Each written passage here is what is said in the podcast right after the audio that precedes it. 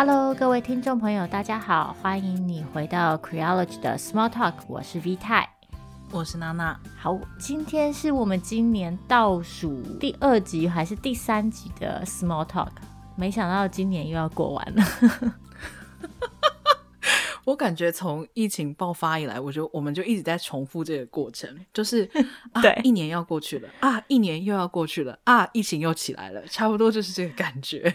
对，尤其最近 V 泰我本人所在的德国，就是疫情又不是非常的稳定，所以让我整个人就有一点焦虑。那就嗯，在这个多事之秋或者多事之冬，希望大家都可以好好的保重身体，然后注意安全。嗯，今天我们这集的标题啊，看起来非常的抽象，听众朋友们可能看不出来我们今天到底是要讲什么。那其实我们今天这个主题呢，嗯，我个人觉得有一点点敏感，所以我也有一点点紧张。因为我不是很确定我有没有办法把这个主题讲清楚，很怕如果处理得不好的话，会造成一些误会，然后也可能会伤害某些朋友的感情。所以一如往常，就是大家知道，我跟他每次在讨论很多事情的时候，就是都有很多备注跟很多后设。所以一如往常，我们在节目开始之前要跟大家说，就是我们今天虽然会用一些例子来辅助我们的论点。但是我们的重点都不是这些事件本身，更不是要批评这些事件当中的当事人，而是我们想要用这些事件试图拉出一个嗯比较宏观的主题吧，然后嗯去讨论一些对我跟娜娜来说，其实这几年都嗯让我们思考很多，然后我们也很重视，然后甚至是让我们可能有一点点焦虑的一些议题。嗯，我想今天这期节目的一个重要的备注吧，应该就是说，首先我们没有要否定任何人的感受，呃，更没有要批评任何人的做法，嗯。甚至于，就是说，在听这期节目的过程之中，如果有一些讨论的内容跟你的感受其实相抵触的话，其实我会建议你先关掉这一期的节目，因为其实我们人在处理很多事情的时候呢，嗯，它是有一个过程的。那、我们很多时候是先有感受，然后才会开始思考。这两个过程并不冲突，其实很多时候它是相辅相成的。而今天，其实我觉得我跟 V 太想要讨论的就是这几年很多时候感受跟讨论这两件事情被过度的混淆，或者说是被过度的对立，反而忽略了它应该是相辅相成的这件事情。因为其实我们都说人是经验的动物嘛，我们的经历、我们的感受，其实会构成我们思考事情的观点，然后甚至于有的时候也才能够因此提出重要的看法跟变革。那么现在有很多网络上面发生的一些，我姑且称之为争论吧。我觉得其实都是因为，嗯，在感受跟讨论或者说是思考之间，要不是直接就把两者画下了楚河汉界，要不就是把两者其实混为一谈，嗯、所以其实很多东西其实反而越讨论越不清楚哦。对，我觉得娜娜刚刚讲到了一个重点，就是这个感受跟讨论之间的断裂，可能因为这些感受都非常的个人。所以有的时候，当我们在嗯讨论这些议题的时候，然后在进行论述的时候，可能会造成某种感觉，就是你否认我的论述，等于你否认我的经验跟感受。嗯，但是其实，嗯，理想的状况之下，这些事情应该是要可以被分开的，或者是我希望他们是可以被分开的。那当然，这个分开。有的时候不是个人意愿的问题而已，有的时候需要仰赖一些时间，仰赖一些资源，仰赖一些支持。嗯，那我觉得今天的节目可能希望达到的一个小小的目标，就是我们去尝试拆开这个感受跟经验之间的关系。好，说了这么多抽象的东西，我觉得我们直接进入例子好了，不然。讲了半天，大家还是不知道我们在讲什么。好好好，我们先从最近刚刚提到的几个使我们想要谈这一期节目的例子来讲起。对，嗯，今天的标题叫做“不舒服的多元跟政治”，大家应该也可以猜到，这个不舒服指的当然不是一般性的不舒服，而是特别跟性别还有性有关的不舒服。这几年，其实我觉得说起来也是一个好事，就是因为性别意识的提升，台湾社会其实对于性别问题的敏感度是提高的。那再加上社群网络作为一个。一个相对开放跟平等的对话空间，这个开放跟平等，我在这里打个括号，因为这可能是有争议的 论点。但这社群网站作为一个嗯，大家的接触机会比较相等的空间，确实是给很多人提供了一个出口跟管道，去为自己发声，然后去主张自己在性别。跟性上面所遭遇到的不公平、不舒服跟压迫对待，但与此同时，社群网站上面的其他性质也确实限制了我们讨论议题的方式跟框架跟深度吧。那今天第一件事件呢，想要聊的是，其实可能有一点点小众，但我个人其实觉得非常的有趣，就是呢，嗯。有一个日本插画家吧，画了一张图片，那张插画其实蛮有趣的，它是一套女学生的制服。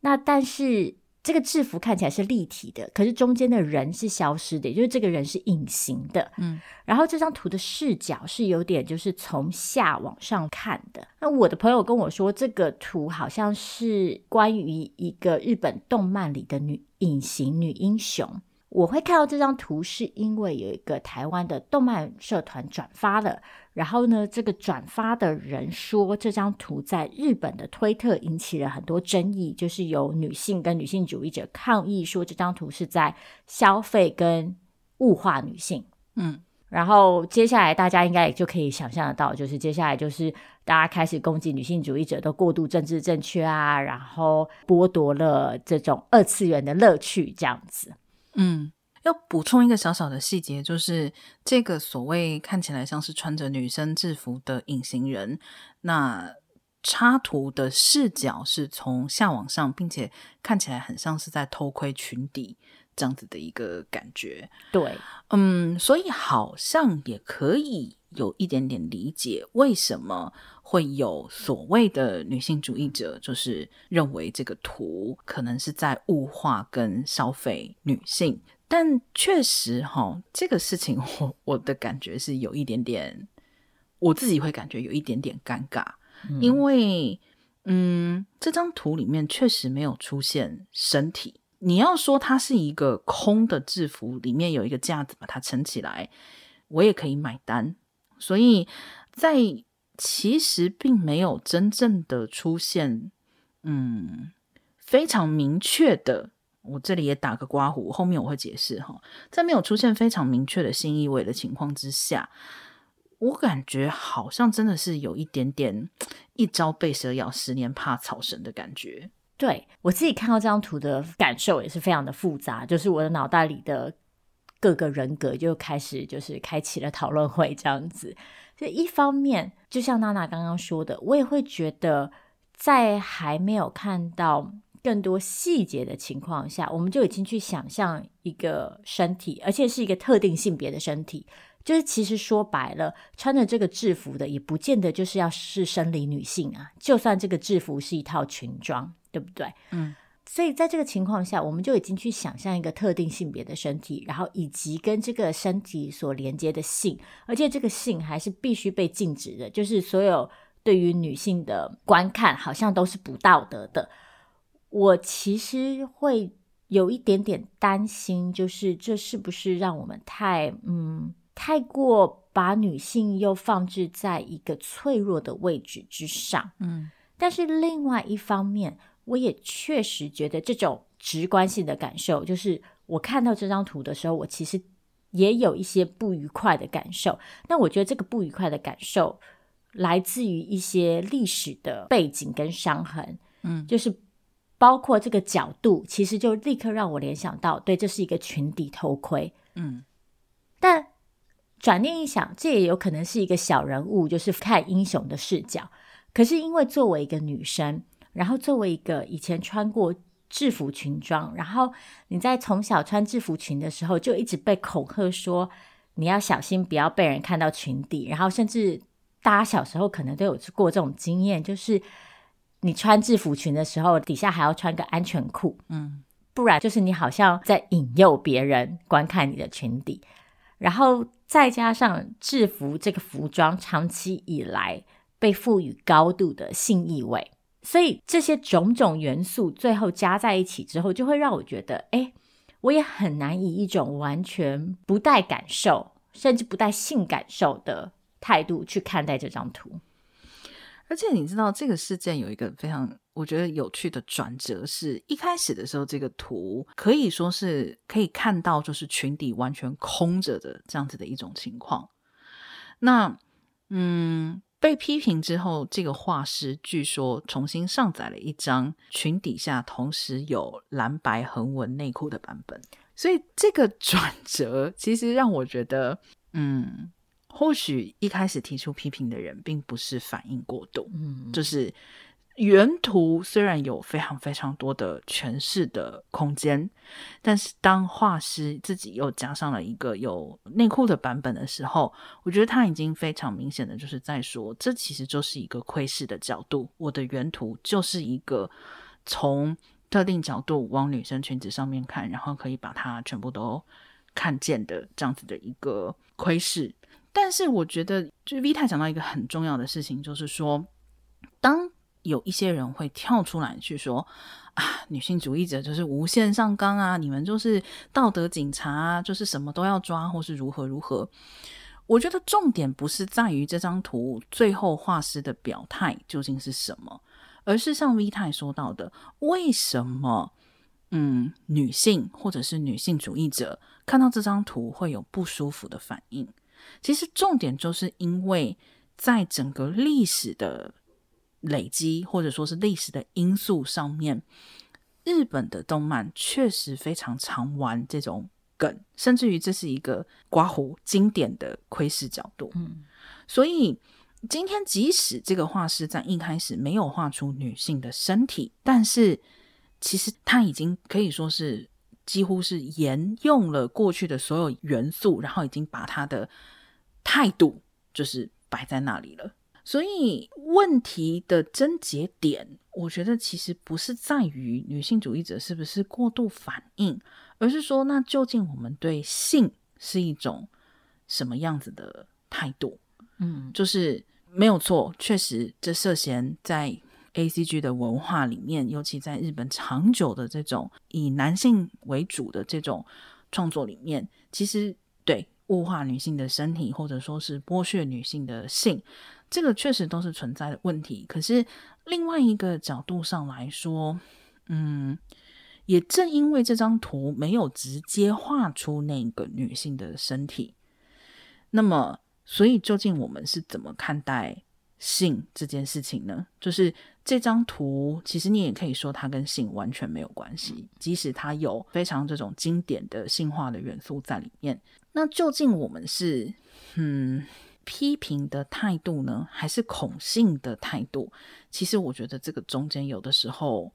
变得非常的微妙，就是这种不舒服，可能是来自于我身为女性，我并不想要被这样凝视的一种不舒服。但是，是不是在这个不舒服的过程之中，我因此也把性打成了不好的，而因此排斥任何与性有关的表达或者是元素？我觉得这个是比较需要去辨认的东西。但是，呃，我们在网络上很难会看到这样的讨论。我们通常看到的讨论就是啊，女性主义者又来了，女性主义者又来道德警察了。当然，我现在这里不是在说请大家体谅女性或是怎么样，而是就是说，这是真的是一个历史的因素，因为每一个女性都曾经获得过她们不想要的注视。嗯，在我们成长的时候，在我们年轻的时候、青年的时代，我们对自己的身体不是很喜欢，甚至于非常尴尬，在重新适应的这个过程之中，我们可能就已经要去接受这些我们不想要的凝视，而且这个不想要的凝视，不见得完全是来自于我们的男性同侪哦，很有可能是来自于我们的长辈。就是包含长辈今天看到你，就会忍不住想要跟你讨论。哎呀，可以再瘦一点吧？或者是哎呀，你今天这个是不是衣服穿的有点可能太短啦，或是太露啦？这一些种种，其实都是女性的一种不愉快的身体经验，其实都会反映在为什么这样的一张图，我们会跳出来讲这些话的。原因上面，只是说，我觉得在讲这个话的过程之中，自己可能要去辨认一下，我的不舒服是不是可能已经跨入到恐性的范围之内了。其实这有点呼应到我们上一集在讲 deep fake 的时候谈到的一些事情，也就是关于我们怎么看待性，然后性这件事情是不是被特殊化，然后这个特殊化是不是合理的。娜娜其实刚刚提到两个重点，就是第一，这样子的创作呈现是不是就真的带有性意味？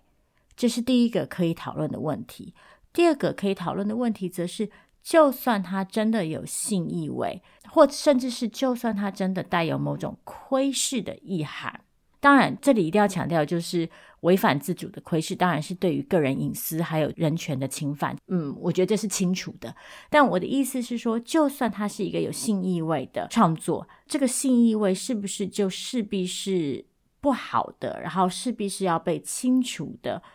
譬如说，可能大家有看过一些美国的青少年电影，或者是就是浪漫爱情喜剧，里面偶尔会玩弄的一个梗是，就是女生会告诉你说要怎么样吸引男孩子的注意力。那其中一个方法就是啊，你弯腰下去捡东西，这个行为其实就是一个很明显，就是女性利用自己的身体，利用自己的性，然后去展现自己的性，借此来。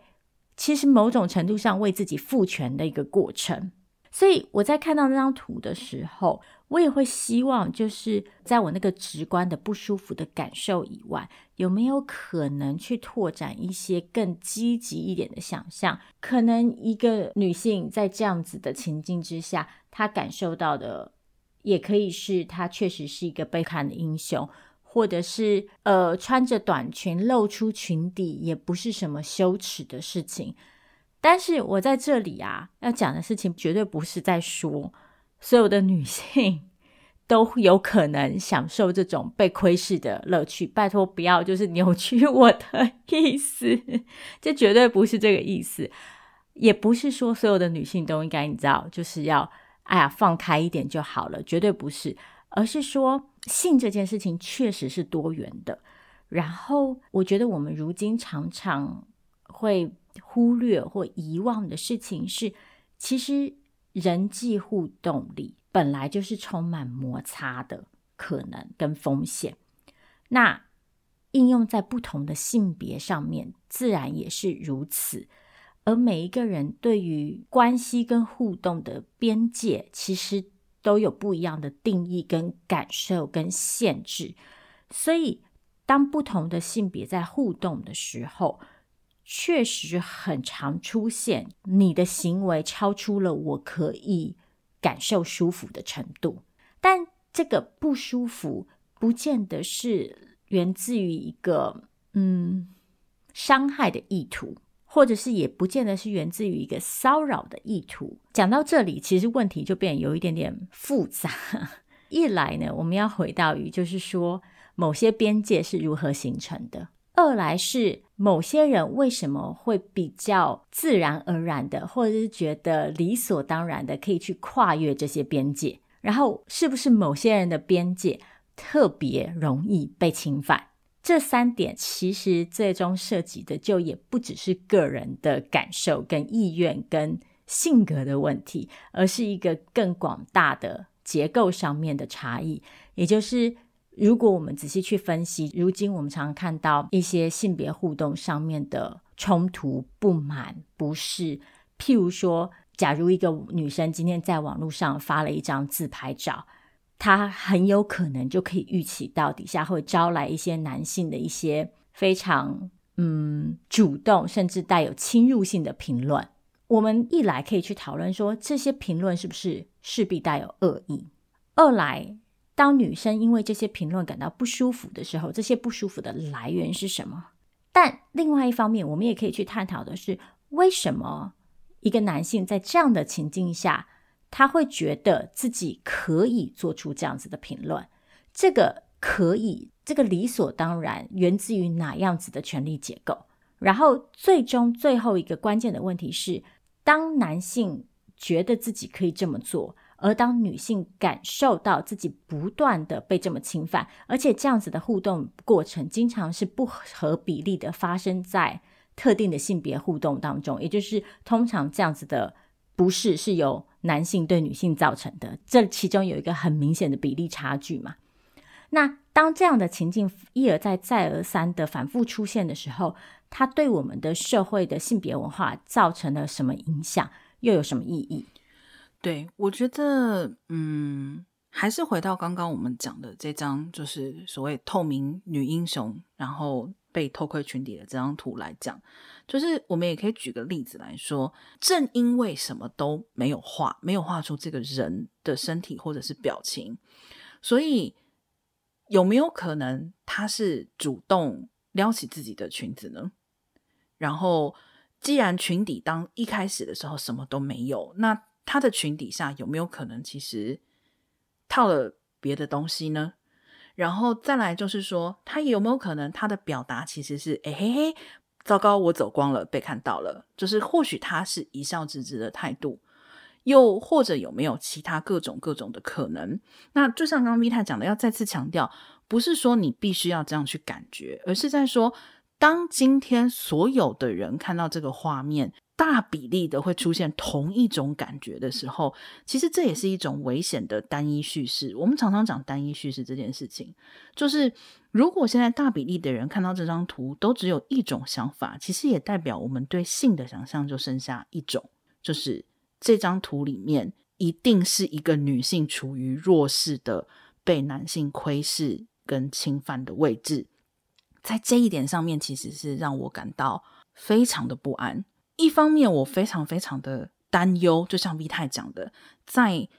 社会的情境里面发生这样事情的男女比例的巨大的不同，其实已经说明了很大的问题。但我同样也非常害怕，像这样一张其实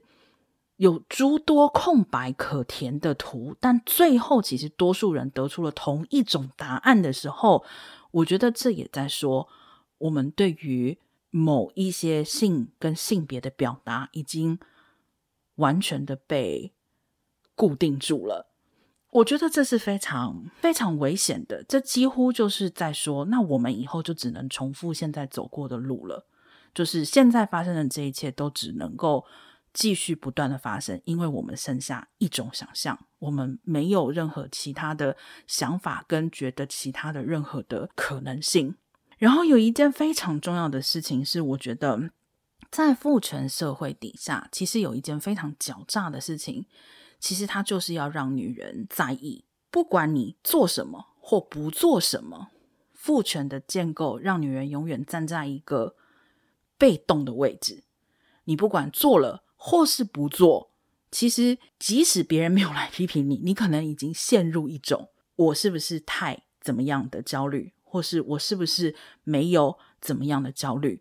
其实这是我觉得父权底下真的非常巨大的一一个陷阱。当然也是一样的，我并不是在说现在大家就超然物外，我们都不要焦虑了，不要再想我们抛弃的身份不可能，我们还活着哈，我们还活在这个社会建构底下。但是也是一样的，就是我刚刚说的，如果永远、永远、永远，我们只剩下一种叙事、一种想象，那其实就等同于未来不会有改变的可能。那这个其实是让我最痛苦的一件事情。对，哎，大家听得出来，我跟娜娜今天这集节目又是录得非常的焦虑，就是又是多重人格出来打架了。很多时候讨论这种问题啊，嗯。最后都会听起来好像是在为女人下指导棋。就像娜娜刚刚说的，女人被父权体制放置在一个很尴尬的位置，就是我们做了也不对，不做也不对，然后我们好像预先就已经被放在了一个被动的，然后从属的位置上面。当我们太过积极的展现我们的性自主的时候，我们会遭遇到某些来自于父权社会的厌女机制的攻击。当我们试图以某种方式夸胡保护自己的时候，我们又会担心自己放弃了自己的权利，然后甚至是进而担心：诶，我是不是一个太过保守的女性主义者？我是不是不够肯定我的女性身份？嗯。我觉得这种复杂的感受交织啊，其实也解释了，就是很多时候为什么我们会产生某些直观性的感受，然后会依循那些直观性的感受，然后会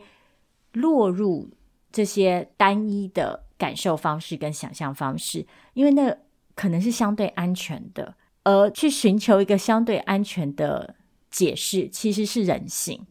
所以，为什么我们一直强调，就是我们没有要否定任何人的感受，是因为。我们其实也都经历过这样子的过程，一直到今天，我也反复不断的在经历这些东西。然后，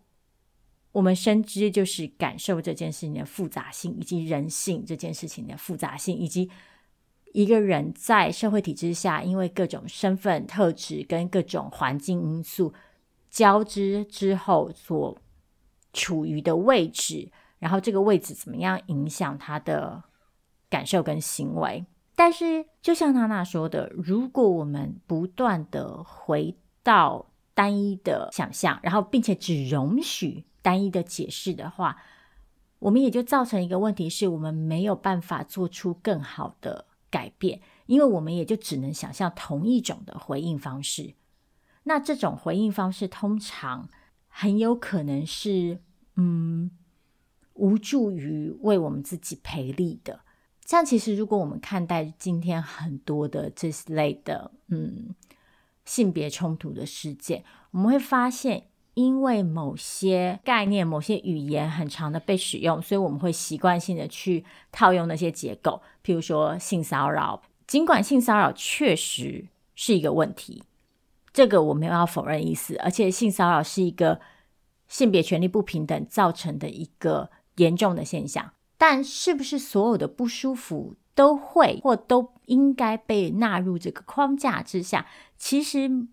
很多时候可能是有考虑空间的。但当我们把所有的性冲突、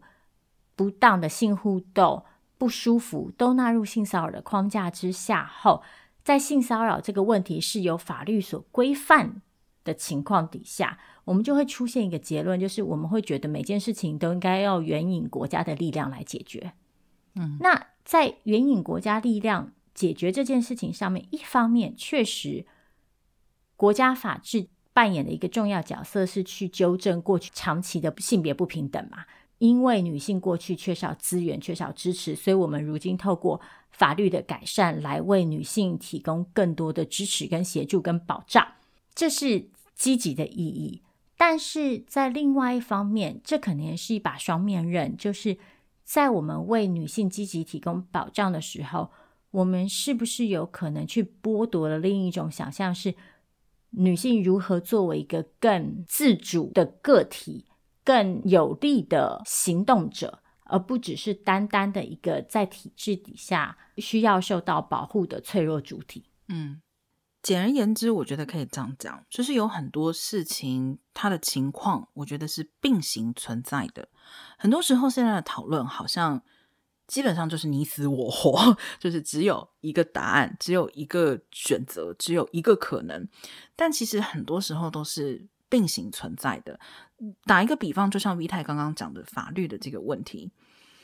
法律有没有定义的必要？有，因为法要能够被执行，它必须要有清楚的定义，不然它就会变成什么都管。所以性骚扰需不需要被定义？需要。但是在这样子的定义，这种一刀切的情况之下，它会产生很多的问题。比如说，那这个性骚扰要怎么定义？谁来定义？最后的这个定义有没有可能会出现被过度扩大解释，以至于每件事情都是性骚扰的情况？当然有啦，但是现在可能另外一种比较常见的情况是，其实法律的解释可能是不足的，而法律的这种狭窄与不足，使得一些非典型的状况没有被考虑进来。就是说，对性骚扰需不需要被定义？需要这个事情，我觉得是确实存在的事实。但同时，是不是存在不符合法律定义的性骚扰？我也相信绝对存在。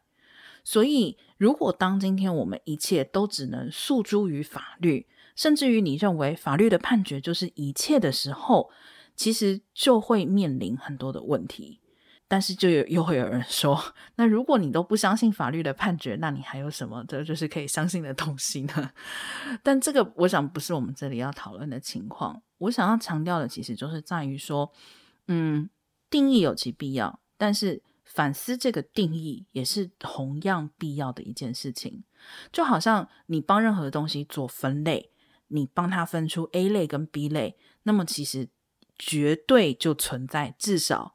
既 A 既 B 也非 A 非 B 的另外两种情况，所以性骚扰这件事情啊，这几年我觉得有一点比较让我感到棘手的是，它有时候变成了房间里的大象，而且这个是不管是在容易受害的群体，或者是容易加害的群体，都是。一样的情况，就是在容易加害的群体那边，可能就是随时他们就是丢出来，其实他们是在看低你这种性骚扰的指控，他就哎呀，你就是什么都都扯到性骚扰，他其实在贬低你的这种指控。而在容易被骚扰的群体之中，我们一方面要怀疑自己是不是真的被骚扰了，这其实已经是一个非常大的挣扎，然后还要再去挣扎，我能不能够去指控这个性骚扰。但是，即使是在这样艰难的情况之下，我觉得我们还是不能够去逃避思考，有没有我觉得不舒服但不是性骚扰的状况。但是同时，我也要强调，我也希望任何人，你有任何的不舒服的时候，你可以先讲出来。但是讲出来之后，我觉得还是保持一个开放的态度去看待你为什么会有这个不舒服的感觉，而不是直接把性骚扰作为唯一的答案。那原因我刚刚前面讲过了，就是如果我们所有的事情都只有永远的单一的一个归因，那也就表示我们永远都不可能从这里面走出去。没错。与此同时，当有一个人跟你表达他的不舒服的时候，我希望。某些人的反应也不是立即的，就是啊，你就是大惊小怪，你就是自己想不开。也许停下来去倾听他人的不舒服，去理解。为什么对方感到不舒服？他的这个不舒服是不是来自于某种的长期的背景因素，一种历史伤痕？然后他这样的不舒服是不是因为作为他这样子的一个身份，他已经经历过太多类似的不舒服？这其实是一个双面的互动的过程嘛。譬如说，这一阵子大家在讨论那个跟踪骚扰法。很多男性就会非常的敏感，就是立即就是啊，以后我是不是就要被诬告了？这其实是一个蛮有趣的反应。大家的反应怎么不会是啊，从今以后我们之中的害群之马就可以被制止了，而是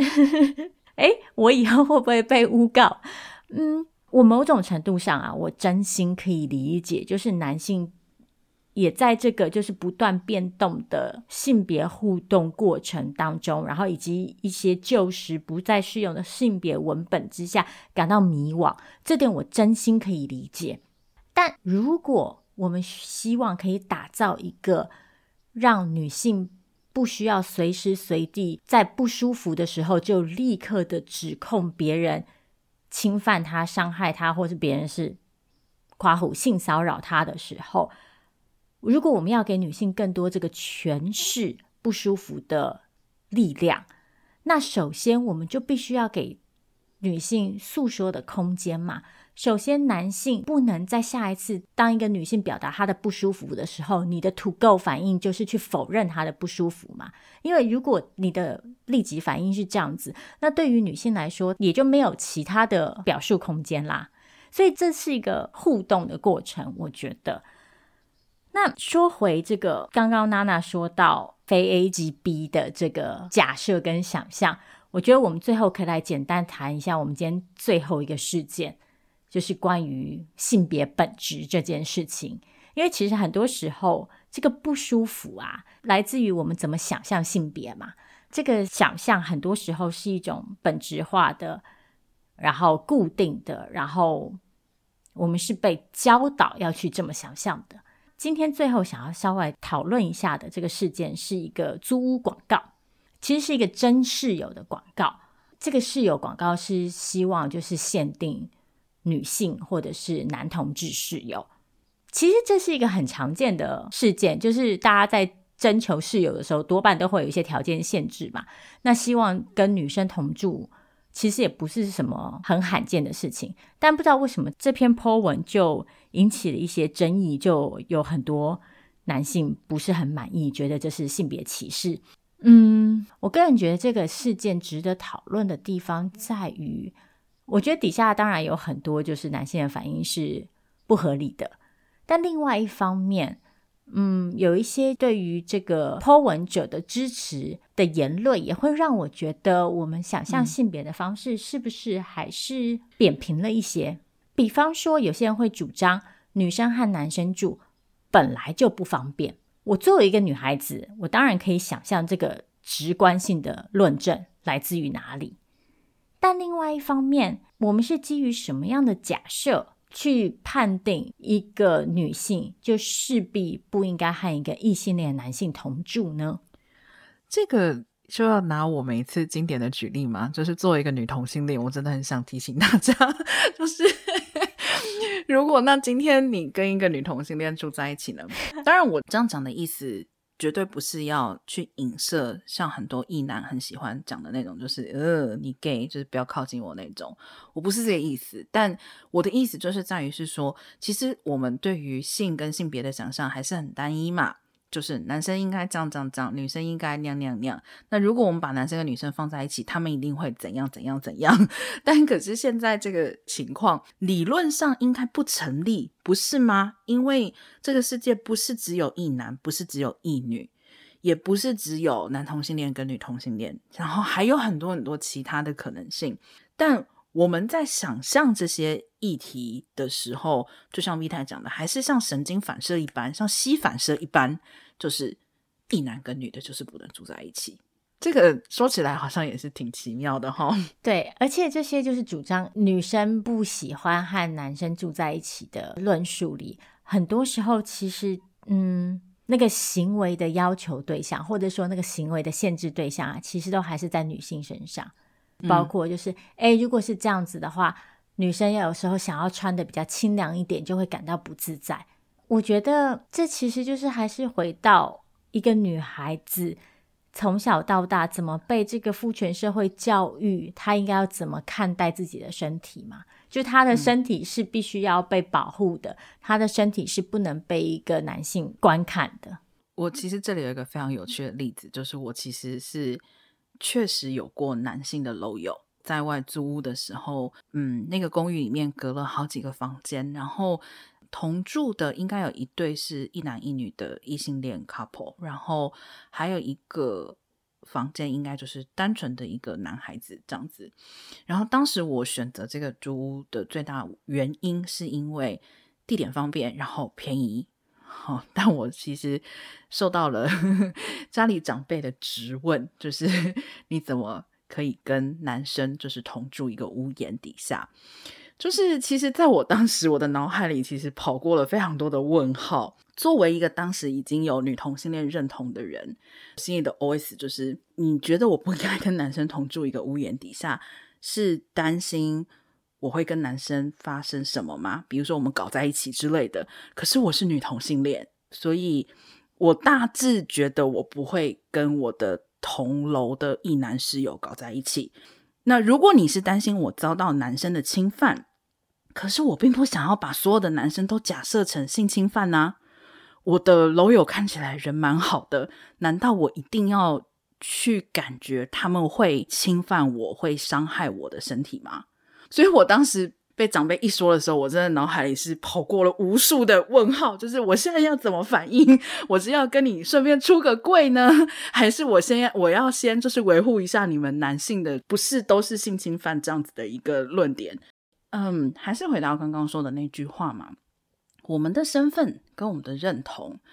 其实这么的多元。其实性的互动、性别的互动也应该有多种脚本。可是现在我们却不断的回到相同的脚本之中去，这个其实才是最麻烦的。因为就还是那一句话，如果我们一直回到同样的脚本，那什么都不会改变，永远都在重复同样的事件。没错，而且，嗯。近几年来啊，我自己留意到的另一个趋势是，很多时候某些人会选择一种，我把它称之为就是个人选择论，来作为辩护。譬如说，其实，在很多女性主义的议题上面，其实这几年来是一个蛮蛮主流的叙事方式。比如说啊，女性主义强调的是个人的选择，或者是在租屋事件，大家会说一个人挑室友本来就可以凭照自己的喜好。之类的，嗯，这固然都没有错，我们确实都应该尊重每一个人的个人的偏好跟选择跟自主性。但另外一方面，在肯定这件事情的同时，其实我会觉得也不应该阻碍我们去反思我们的选择跟偏好是怎么形成的。因为其实我们所有的选择跟偏好都不是天上掉下来的，也不是生出来就长那样子的。其实这些偏好、这些选择、嗯、这些嗯倾向，都是有很多的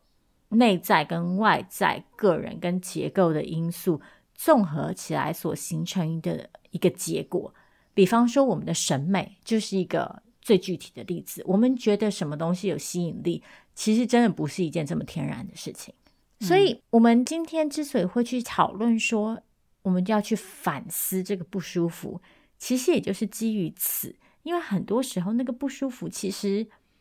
有可能是被打造的，他们纵然真实，却不见得代表他们不能被拆解。嗯，可能听到这里就会有人说啊，那所以怎么样？所以接下来如果我要真室友的话，我应该要开放，就是跟我不同性别的或是不同性倾向的人进来住吗？嗯，不是哦，其实我们不是这个意思。就你还是可以怎么舒服怎么来，只是说我们现在在讲的就是，当你觉得不舒服的时候，可以去想一下你为什么会有这样子的不舒服。而且我觉得，其实需要去做的事情，应该是当有人不符合你的想象。或是做了不符合你想象的事情的时候，可以先不要带着质疑的态度去看待它。就比如说，你还是可以征求你觉得舒服的性别的室友，但是如果有人选择了跟你不一样子的这样子的一个决定，比如说像我，如果跟男性的室友住在一起的时候，希望至少可以不要再去质疑。或者说去质问对方，因为其实这种质疑跟质问，基本上就是在说你怎么可以不按照既定的性别规范跟性别想象去走？所以舒服跟不舒服 这件事情，嗯，它其实背后还是嗯，除了让你自己感觉到 OK 之外，可能也可以去思考一下，怎么样可以让别人也舒服，也感到 OK。没错，好，那我觉得今天讨论到这里，资讯也蛮丰富的，而且再讲下去，我们可能就又讲不完了，所以今天就先告一个段落。那嗯，今天的内容可能比较抽象一点，所以如果大家有任何的疑问，或者是希望我们再进一步补充的，都欢迎你留言告诉我们。嗯，那我们就下次再见喽。嗯，大家拜拜。